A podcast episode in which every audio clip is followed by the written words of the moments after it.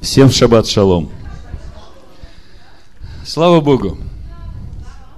Слава Богу, сегодня шаббат. Этот шаббат попадает на праздник Хануку. И всегда в шаббат на праздник Хануку читают недельную главу Микец к концу. И знаете, такое э, сочетание радости, трагичности, э, конечных решений – такое чувство, что смешано вместе огонь и вода. Конечно, Бог уже все заранее усмотрел, все знает. И несмотря на то, что э, все к концу, э, праздник Ханука, он остается праздником Ханука, праздником света, причем света, когда вокруг тьма. И мы продолжаем разбирать недельную главу Микец к концу. И, конечно, много здесь важных моментов, о которых нужно было бы говорить. Но то, что у меня на сердце сегодня, о чем я хочу говорить, я хочу э, сегодня вместе с вами разобрать тот конец, который ожидает нас впереди. Не только нас, а все человечество. И проповедь я бы назвал так. В искушении никто не говори, Бог меня искушает. Иакова, 1 глава, 13 стих – Давайте прочитаем, это положим в основание. И потом начнем разбирать недельную главу не просто в контексте тех событий, которые были три с половиной тысячи лет назад, а в контексте тех событий, которые ожидают нас накануне прихода Мессии Израиля. Иакова, первая глава, 13 стих написано. «В искушении никто не говори, Бог меня искушает, потому что Бог не искушает со злом и сам не искушает никого. Но каждый искушается, увлекаясь и обольщаясь собственной похотью. О чем эти стихи? Если просто попытаться объяснить суть этих стихов, то я бы сказал так. Речь идет о лакмусовой бумажке. Вы знаете, что такое лакмусовая бумажка? Опус...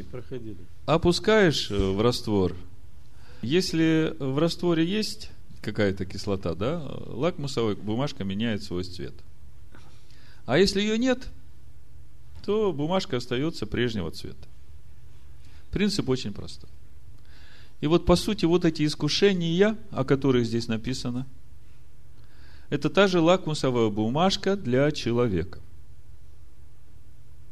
когда это искушение опускают внутрь тебя, и ты не реагируешь на него, значит, э, этого зла в тебе нет. А если в тебя опускают эту лакмусовую бумажку, это искушение, и ты э, реагируешь на нее, это говорит о том, что, значит, э, это зло в тебе есть. Вот теперь еще раз прочитаем, и уже в этом контексте еще раз поразмыслите в искушении никто не говори, Бог меня искушает. Потому что Бог не искушается злом и сам не искушает никого. Когда Бог живет во мне, в тебе, тогда то место, где живет в тебе Бог, оно уже не искушается злом. Какой бы соблазн в твою жизнь не пришел, ты на него будешь равнодушно реагировать и смотреть и сказать, ну, я свободен от этого. Когда-то Ишуа сказал, вот идет князь мира сего, и во мне не имеет ничего. Это тот же самый принцип.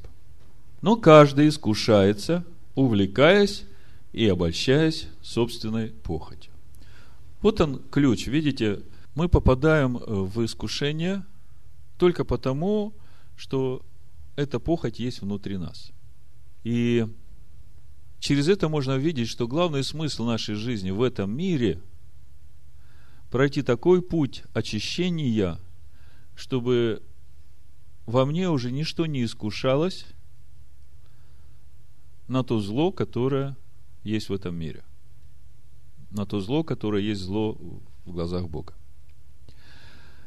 Ну вот это как бы маленькая предпосылка к тому, о чем я буду говорить.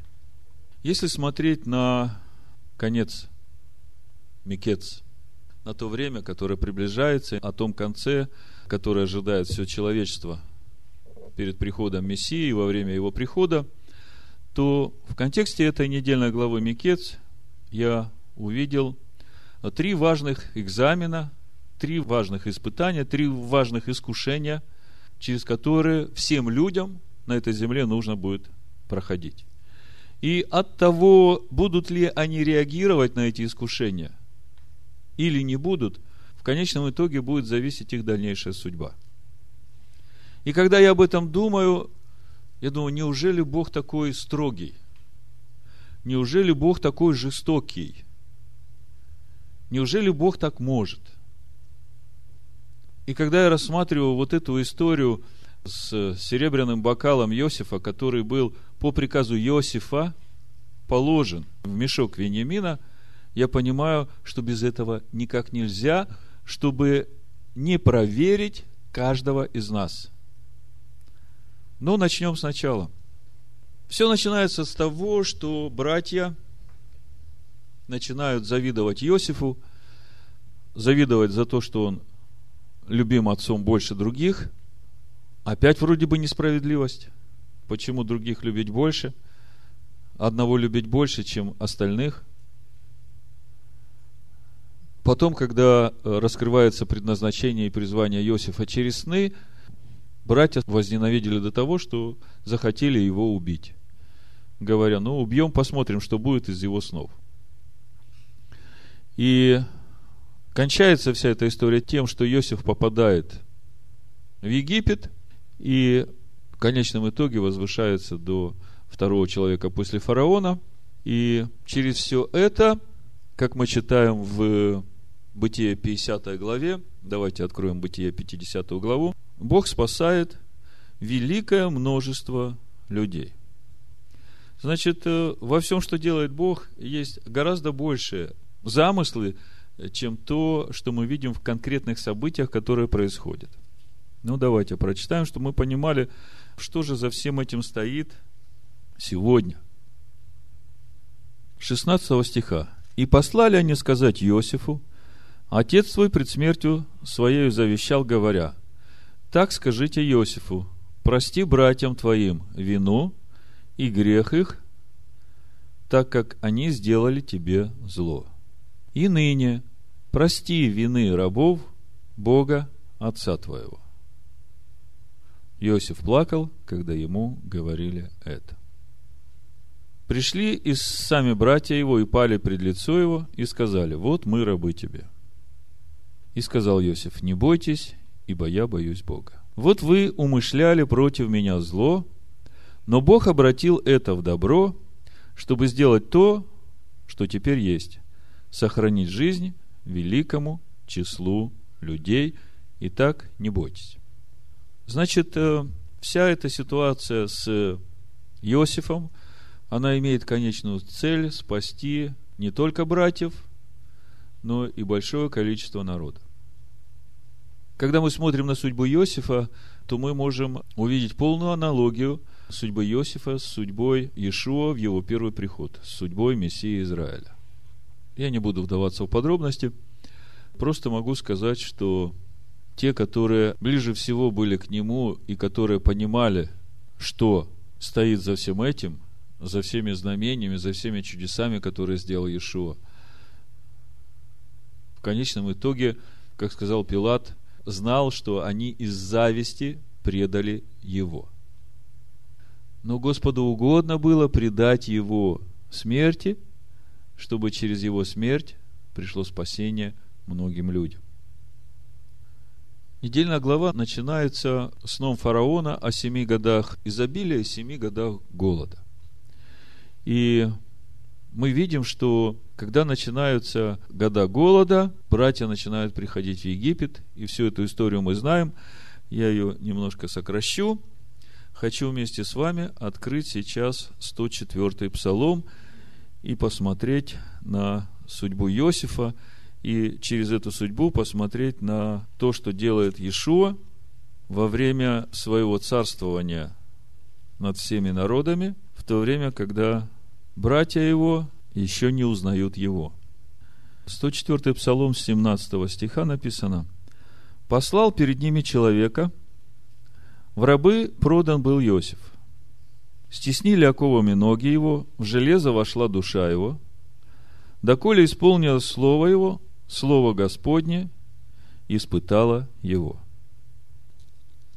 То же самое мы читаем о Иешуа в послании евреям, в пятой главе, с 7 стиха. Он в одни плоти своей с сильным воплем и со слезами принес молитвы и моления, могущему спасти его от смерти, и услышан был за свое благоговение. Хотя он и сын, однако страданиями навык послушанию, и, совершившись, сделался для всех послушных ему виновником вечного спасения. Возвращаюсь в 104 псалом. «Доколе исполнилось слово его, слово Господне испытало его». Послал царь и разрешил его, владетель народов, и освободил его. Поставил его господином над домом своим и правителем над всем владением своим, чтобы он наставлял вельмож его по своей душе и старейшин его учил мудрости. Тогда пришел Израиль в Египет, и переселился Яков в землю Хамову, и весьма размножил Бог народ свой, и сделал его сильнее врагов его. И вот 25 стих. «Возбудил в сердце их ненависть против народа его и ухищрение против рабов его». Видите, как написано? Возбудил в сердце их ненависть против народа его. Речь идет о тех народах, которые живут в Египте – тех народах, которые Иосиф наставлял мудростью и законом. И как можно после всего этого возбудить ненависть к его народу? То же самое мы читаем о предназначении Иешуа, Исайя 49 глава. Но чтобы вы понимали весь замысел того, о чем я буду говорить, вы помните, проповедь как называется – в искушении никто не говори, Бог меня искушает.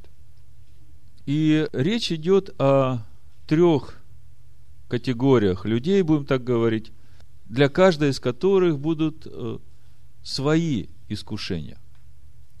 И первая группа, в которой будут происходить вот эти испытания и проверки, это взаимоотношения между десятью братьями Иосифа и Виньямином.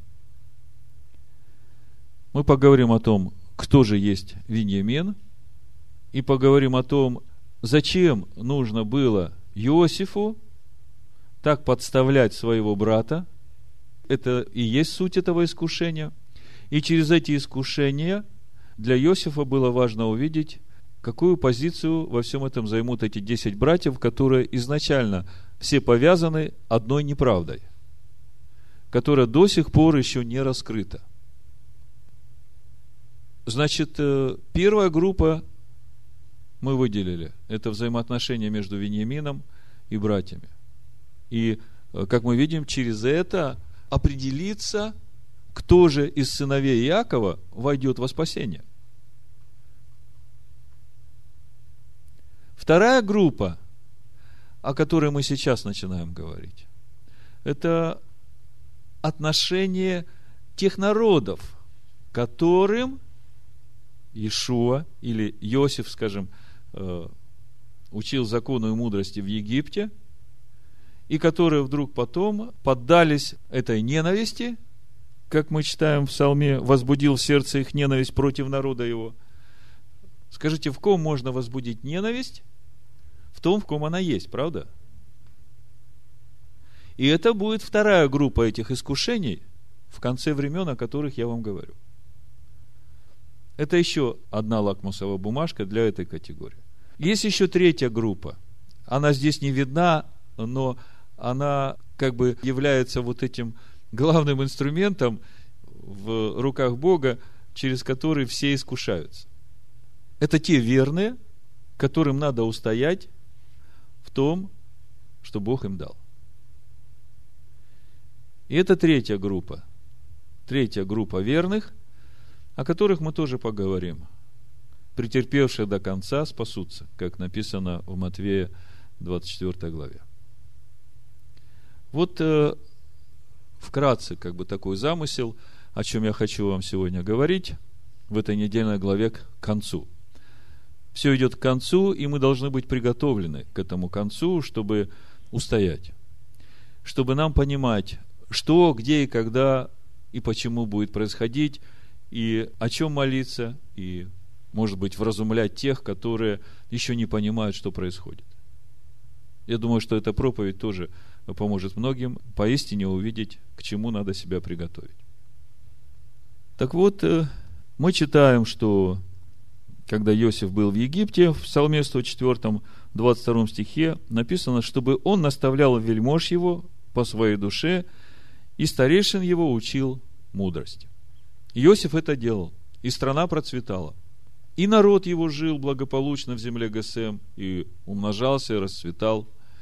И, в общем-то, было все хорошо. То же самое мы читаем о предназначении Иешуа в Исаия 49 глава. Но буду читать с 5 стиха.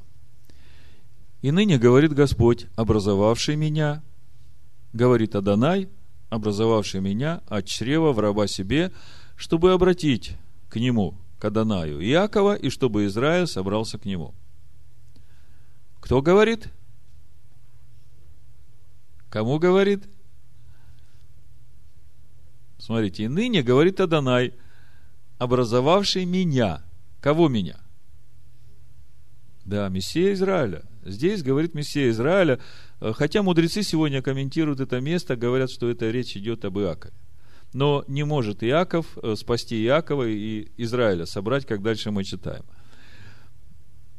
И ныне говорит Адонай, образовавший меня от чрева в раба себе, чтобы обратить к нему Иакова, и чтобы Израиль собрался к нему, я почтен в очах Господа, Адоная, и Бог мой, Элогим мой, сила моя. И он сказал, Адонай сказал, мало того, что ты будешь рабом моим для восстановления колена Яковлевых и для возвращения остатков Израиля – но я сделаю тебя светом народов, чтобы спасение мое простерлось до концов земли. Помните, Иосиф говорит братьям, не бойтесь, Бог все это сделал, чтобы спасти великое число людей, как ныне мы видим. Я просто вам провожу параллели, потому что через эти параллели и остальные параллели можно будет более ясно увидеть в Писаниях. В 42 главе, в 6 стихе, еще хочу прочитать вам Исаия, да, 42 глава, 6 стих, написано, «Я, Адонай, призвал тебя в правду, и буду держать тебя за руку и хранить тебя, и поставлю тебя в завет для народа, во свет для язычников». Э, я хочу просто задать вам вопрос. Есть ли здесь какая-то дискриминация? Между народом и язычниками. Когда мы читаем «Я поставил тебя в завет для народа, во свет для язычников». Ну, на первый взгляд, как бы есть. Как бы для одних завет, а для других свет. Другой вопрос. Скажите мне, что происходит с язычником, когда его просвещает этот свет –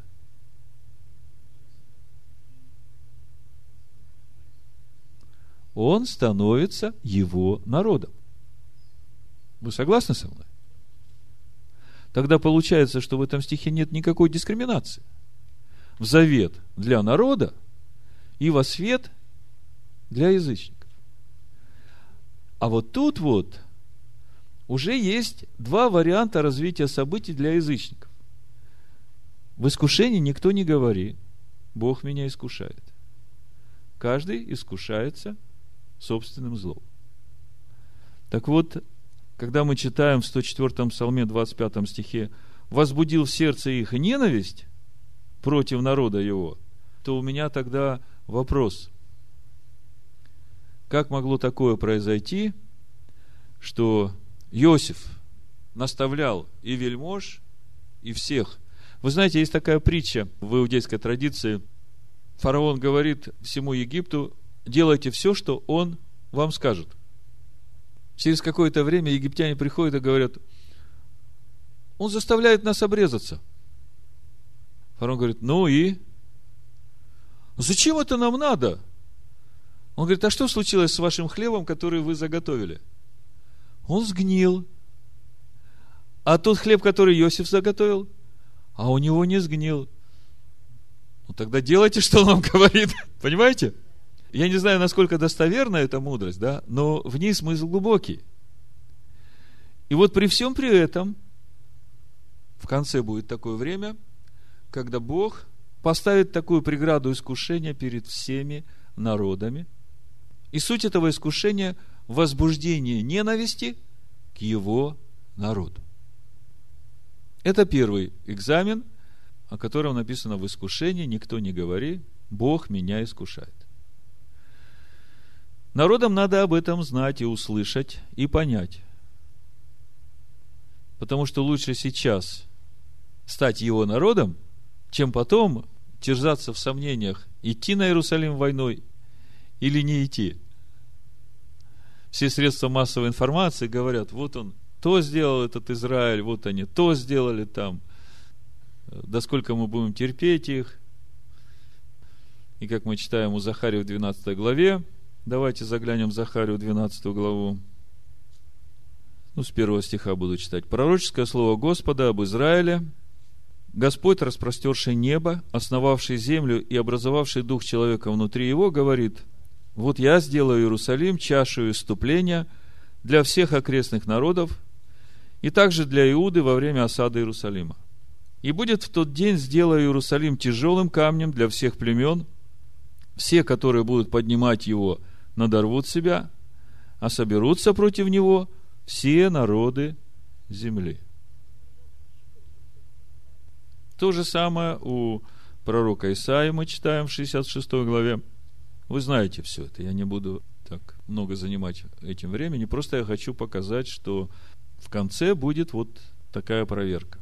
И скажите, честно со стороны Бога делать такую проверку вот по отношению ко всем народам?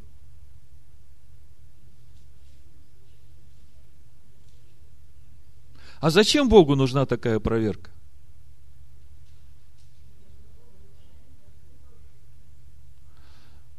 Как бы все стоят у входа в грядущий мир – и Бог по-любому не хочет в этом новом мире опять заниматься этими же разборками, которые в этом мире уже вот выше крыши, да? Он хочет, причем не только он хочет. Это свидетельство для каждого человека, как внутреннее свидетельство, достоин ли он войти в этот мир или нет. Смотрите, как написано в книге Откровений об этом же – это будет 11 глава, с 15 стиха написана книга Откровения. «И седьмой ангел вострубил, и раздались на небе громкие голоса, говорящие, «Царство мира сделалось царством Господа нашего, то есть Аданая нашего, и Мессии его, и будет царствовать во веки веков». И двадцать четыре старца, сидящие перед Богом на престолах своих, пали на лица свои, поклонились Богу, говоря, «Благодарим Тебя, Господи Боже Вседержитель, который Иси и был, и грядешь, что ты принял силу твою великую и воцарился. И следующий стих. И рассверепели язычники, и пришел гнев твой, и время судить мертвых, и дать возмездие рабам твоим, пророкам и святым, и боящимся имени твоего, малым и великим, и погубить губивших землю. Седьмая труба звучит, провозглашается наступление Царства Божьего – и вот тут вот начинает лакмусовая бумажка работать. Рассверепели язычники. Две тысячи лет Мессия Израиля учит язычников закону Бога. И все это время он закрыт для его братьев. Казалось бы, язычники должны быть переполнены благодарностью и к Иешуа, и к его братьям. Они почему-то начинают свирепеть. В Евангелии от Матвея, в 25 главе, мы тоже об этом читаем. Все Писания, они об этом. 31 стих написано, «Когда же придет Сын Человеческий во славе Своей, и все святые ангелы с Ним, тогда сядет на престоле славы Своей. И соперутся перед Ним все народы, и отделит одних от других, как пастырь отделяет овец от козлов, и поставит овец по правую свою сторону, а козлов по левую.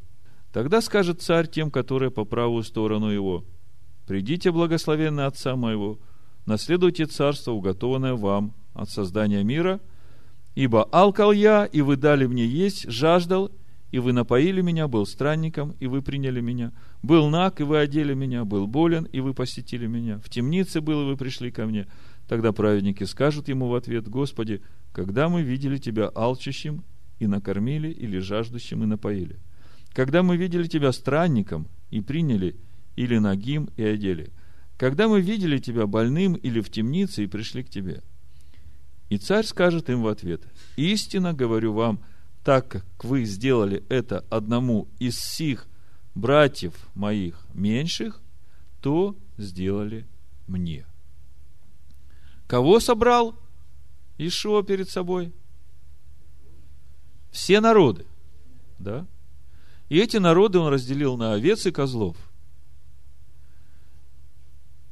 И суд происходит через их отношение к братьям его меньшим – которые все эти две тысячи лет гнали, убивали, в темнице сажали, от веры отречься заставляли, от закона Бога отречься заставляли, от обрезания отречься заставляли, от соблюдения шаббата отречься заставляли, и еще говорили, вот если ты э, со всем этим согласишься, приходи вместе с нашим Иисусом, получишь спасение – в принципе, в те дни, в это время, когда был первый день праздника Хануки, Антиох Епифан то же самое предлагал, и замысел был такой же. Увести Израиль от поклонения их Богу и заставить их забыть все постановления законы Бога. Ну вот, в искушении никто не говорит, Бог меня искушает. И мы видим, что большой экзамен ждет все народы, причем будет, как написано, возбуждена ненависть в сердце народов.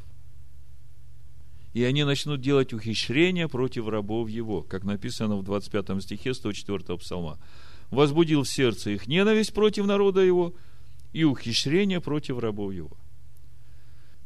Когда вы начнете видеть это сбывающимся, знайте, что время близко. В этом контексте что касается верных, это тоже проверка. Что касается верных, давайте посмотрим Иоанна 16 главу, 2 стих, потом Матвея 24. Ну, с первого буду читать. «Сие сказал я вам, чтобы вы не соблазнились. изгонят вас из синагог. Даже наступает время, когда всякий убивающий вас будет думать, что он тем служит Богу. Так будут поступать, потому что не познали Отца, ни меня. Но к этому стиху мы еще потом вернемся. В Матвея 24 главе написано, 9 стих, «Тогда будут предавать вас на мучение и убивать вас, и вы будете ненавидимы всеми народами за имя Мое». Самое удивительное то, что все эти две тысячи лет проповедовалось его имя всем народам, и вдруг ученики его будут ненавидимы всеми народами за это имя. Тогда соблазнятся многие, и друг друга будут предавать, и возненавидят друг друга, и многие лжепророки восстанут и прельстят многих, и по причине умножения беззакония, отступления от Торы, во многих охладеет любовь претерпевший же до конца спасется. Ну, чтобы закончить разговор об этой группе, давайте еще откроем книгу Откровений. Вторая глава, 25 стих и дальше написано, «Только что имеете, держите, пока приду. Кто побеждает и соблюдает дела мои до конца, скажите, что повелел Ишо в великом поручении своим ученикам?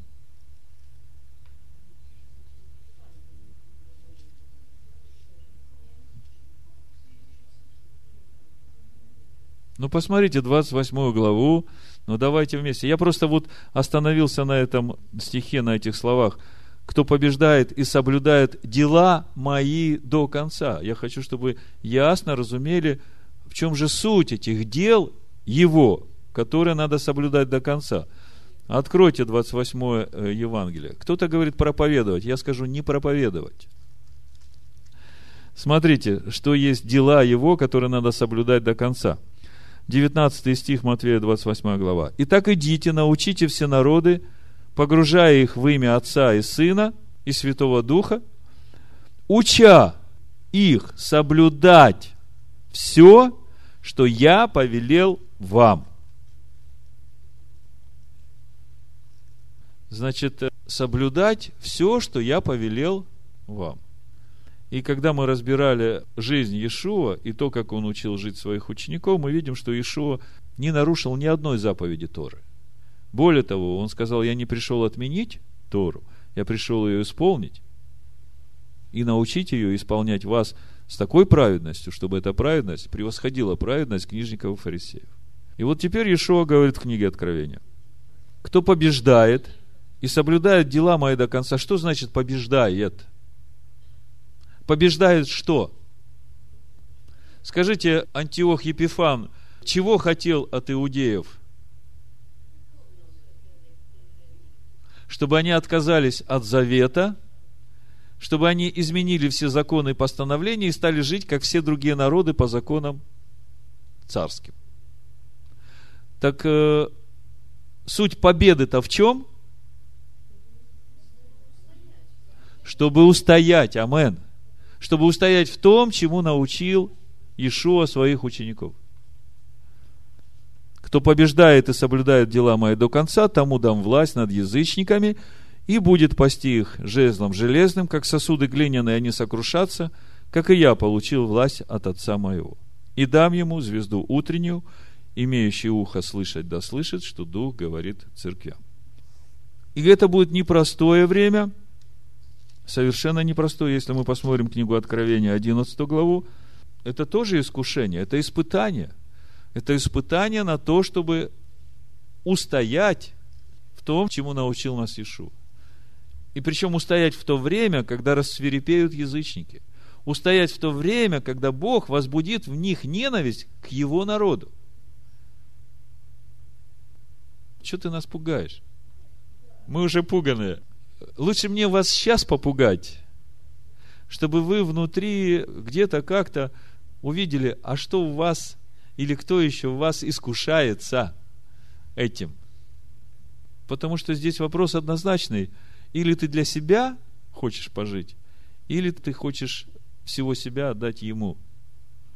А поверь, даже если ты в этой жизни умрешь, но умрешь так, что прославишь Его, то велика награда будет на небесах. Писания говорят, что придешь уже в первое воскресенье и будешь царствовать здесь.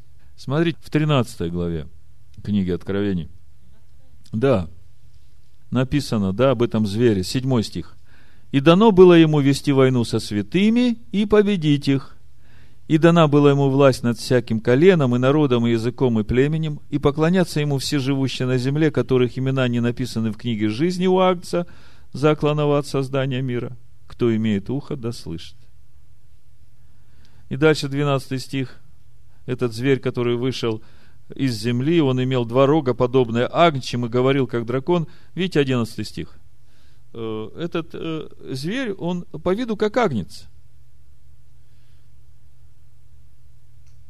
который вышел из земли, которого люди выдвинули, да? Он э, по виду как агнец, и роги как у агнца, только э, говорит как дракон. А как дракон говорит? Отменить все праздничные времена и забыть Бога. И кого вам напоминает этот образ ныне? Не напоминает вам того Иисуса, который отменил закон? Да, тоже э, Иисус, тоже Агнец, умер за всех, сказал, все, ребята, вы уже все искуплены, никаких искушений, никаких испытаний, живите в свое удовольствие. Я все за вас сделал. Очень удобно. И он действует перед ним со всякой властью первого зверя, заставляет всю землю и живущих на ней поклониться первому зверю, который смертельно рано исцелела, и творит великие знамения, так что и огонь не сводит с неба на землю перед людьми. Каждый Песах в Иерусалиме. Огонь сходит с неба, и его везут по всему миру, даже э, в отдаленные уголки, и зажигают э, этот огонь у себя, и говорят священный огонь. И тут же свининку на стол, квасной хлебушек на стол, и празднуем Пасху с крашенными яйцами. Агнец, но говорит как зверь. Вот тут надо отличать. И вот ему будет дано победить святых, творить чудеса, написано в 14 которым дано было ему творить перед зверем, он обольщает живущих на земле, говоря живущим на земле, чтобы они сделали образ зверя, который имеет рану, отмечая жив, и дано ему было вложить дух в образ зверя, чтобы образ зверя и говорил, и действовал так, что убиваем был всякий, кто не будет поклоняться образу зверя. Короче, придет время, когда тех, которые не поклоняются Иисусу, который отменил закон, будут убивать. Это и называется возбудил в них ненависть по отношению к его народу. То, что мы читаем в 104-м псалме. И он сделает то, что всем малым и великим, богатым и нищим, свободным и рабам положено будет начертание на правую руку их или на чело их, и что никому нельзя будет ни покупать, ни продавать ничего, кроме того, кто имеет это начертание или имя зверя, или число имени. В 15 стихе написано, убиваем был всякий, кто не будет поклоняться образу зверя. Но вот это то искушение, которое предстоит пройти верным. И через которых, в общем-то, будут проверяться все остальные. Нам надо рассмотреть еще одну лакмусовую бумажку, через которую будут проверяться сыновья Якова, потомки Якова. И суть этой проверки вот именно в том, о чем мы читаем в этой недельной главе, что произошло с Вениамином. Э, ну, давайте немножко о Вениамине поговорим подробнее, чтобы понимать и где-то как-то уразуметь, как это относится к сегодняшнему времени и кто же за этим всем будет стоять. Кто сегодня Вениамин? Вопрос, на который, в общем-то, надо получить разумение и откровение от Всевышнего. Во-первых, давайте посмотрим, как рождается Вениамин. Книга Бытие, Барышит, 35 глава, 16 стиха написано, «И отправились из Вифиля, и когда еще оставалось некоторое расстояние земли до Ефрафы, Рахиль родила, и роды ее были трудны». Я вам напомню, все уже пришли в обетованную землю. Уже была эта встреча с Исавом – уже произошли события в Сихеме с сестрой Диной. И вот теперь, значит, в спешке приходится покидать Сихем и идти в Вифиль, и здесь по дороге, значит, рождает Рахиль. Первая характеристика Вениамина, что его отличает от всех остальных братьев, во-первых, он рожден от той же самой матери, от которой рожден Иосиф. Второй момент – Вениамин единственный из всех братьев, который рождается в обетованной земле. В отличие от всех остальных братьев, которые родились за пределами обетованной земли. То есть я все это хочу вместе сложить, чтобы подвести к пониманию того, кто же есть этот Вениамин сегодня. Значит, э, читаем. «И отправились из Вифиля, и когда еще оставалось некоторое расстояние с земли до Ефрафы, Рахиль родила, и роды ее были трудные. Когда же она страдала в родах, повивальна бабка сказала ей, не бойся, ибо это тебе сын. И когда выходила из нее душа, ибо она умирала, то нарекла ему имя Бенони. Но отец его назвал его Вениамином. Бен Они – сын муки моей. Бен Ямин – сын правой стороны. То есть, э, мать его назвала сын муки моей. А отец его называет сын правой стороны, то есть э, правой руки. Так вот, э, если мы посмотрим, как Моисей благословляет Вениамина, 33 глава, 12 стих, Второзакония, то это еще больше прольет свет на духовную природу Вениамина. 33, 12. А Вениамине сказал, возлюбленный Господом обитает у него безопасно. Бог покровительствует ему всякий день, и он покоится между раменами его. Вот что говорит Танах о Вениамине. Это то, что касается Танаха. И вы все читали недельную главу, как это все происходило. Давайте посмотрим еще раз. Откроем, это у нас будет 44 глава книги «Бытие».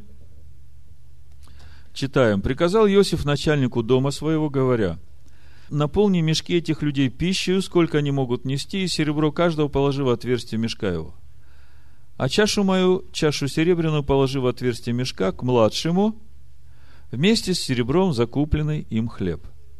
И сделал тот по слову Иосифа, которое сказал он. Утром, когда расцвело, эти люди были отпущены – они и ослы их. Еще недалеко отошли они от города, как Иосиф сказал начальнику дома своего, «Ступай, догоняй этих людей, и когда догонишь, скажи им, для чего вы заплатили злом за добро? Не та ли это чаша, из которой пьет господин мой, и он гадает на ней, худо вы это сделали?» Он догнал их и сказал им эти слова. Они сказали ему, для чего господин наш говорит такие слова? Нет, рабы твои не сделают такого дела. Вот серебро, найденное нами в отверстии мешков наших, мы обратно принесли тебе из земли хананской. Как же нам украсть из дома господина твоего серебро или золото? У кого из рабов твоих найдется, тому смерть. И мы будем рабами господину нашему. И он сказал, хорошо, как вы сказали, так пусть и будет. У кого найдется чаша, тот будет мне рабом, а вы не будете виноваты. Много нюансов здесь. Я просто напомнил вам немножко эту историю начинают обыскивать от старшего до самого младшего, находят у младшего, и вот здесь немая сцена. Если вернуться чуть-чуть раньше, то мы видим, что про Вениамина мы ничего не знаем, кроме того, что он стал возлюбленным, любимым э, сыном Якова, о котором он заботился, как о сыне своей старости. И вместе с тем мы понимаем, что Вениамин растет без матери. Если до этого старший брат о нем заботился, то теперь о нем некому позаботиться. Яков весь в печали по Иосифу и практически как неживой, да? И еще десять братьев вокруг, которые связаны одной тайной. И когда я обо всем этом думаю, я думаю, какое же было детство у Вениамина вот все то время, когда он жил там – у Иосифа было то же самое желание увидеть, а какое же отношение к его брату у этих десяти братьев, которые его продали. И вот чтобы выяснить, какое же на самом деле отношение братьев к Вениамину, Иосиф, ну я бы сказал так, подставляет своего брата Вениамина, повелев положить эту чашу в его мешок, и через это увидеть как же отреагируют братья? Почему для Иосифа это было так важно? Потому что он видел и помнит ту ненависть, которую имели братья к нему. И он понимает, что Вениамин – это часть Иосифа, которая осталась с его братьями. И то, через что проходил Вениамин все то время, пока Иосиф царствовал в Египте, мы не знаем. Но кульминация всех этих взаимоотношений между братьями и Вениамином будет в конце. И поскольку мы говорим о конце, поскольку мы говорим о, об этих искушениях, в которых пусть никто не говорит, что Бог их искушает, и мы говорим сейчас о третьей группе людей, которые будут тоже проверены – и суть этой проверки на отношение сыновей Якова к Вениамину. И мы видим, что Иосиф ожидает братского отношения к Вениамину. Иосиф ожидает того, чтобы все братья стали на защиту Вениамина. И я могу только догадываться, какая была жизнь у Вениамина все то время, пока э, Иосиф был в Египте, а Яков был как неживой. Так вот, э, кто же такой Вениамин сегодня? Мы видим, что он продолжает жить среди Иакова. Мы видим, что он один из сыновей Иакова. И мы видим, что он единственный, который не связан этой неправдой. И суть этой неправды – желание убить Иосифа, которое кончилось продажей его в Египет. Вот что говорят нам Писания Нового Завета о Веньямине. Римлянам 11 глава, 1 стих. Апостол Павел пишет. Итак, спрашиваю, неужели Бог отверг народ свой? Никак. Ибо я израильтянин от семени Авраамова из колена Веньяминова. Как вы думаете, случайно, что Павел из колена Веньяминова? А кто такой Павел? Давайте филиппийцам третью главу посмотрим. Послание филиппийцам, третья глава. Конечно, знаю, что вы знаете, кто такой Павел, просто хочется еще и еще удостовериться во всем этом из Писаний.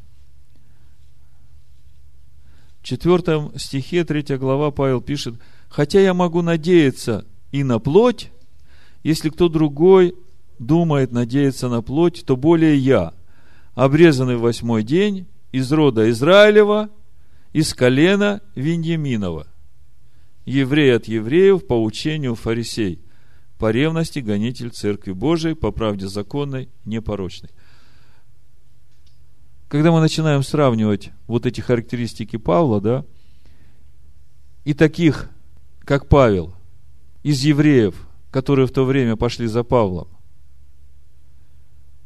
то мы начинаем видеть через это образ того Вениамина, который возлюблен Богом, который, по сути, родной брат по матери Иосифу, и который не участвует вот в этой ненависти к, к Иешуа, да, к Иосифу. Как бы я сразу такие параллели провожу. Еще одно место 1 Фессалоникийцам 2.14 это к тому, а какой же жизнь была Вениамина, о которой мы вообще не знаем, вот в то время, когда Иосиф уже царствует в Египте, а Вениамин растет там и живет у, у отца среди этих братьев. 1 Фессалоникийцам, 2 глава, 14 стих. Написано, Павел пишет фессалоникийцам, но фессалоникийцы, они не евреи, уверовавшие из язычников, да? И он пишет, «Ибо вы, братья, сделались подражателями церквям Божьим во Христе Иисусе, находящимся в Иудее».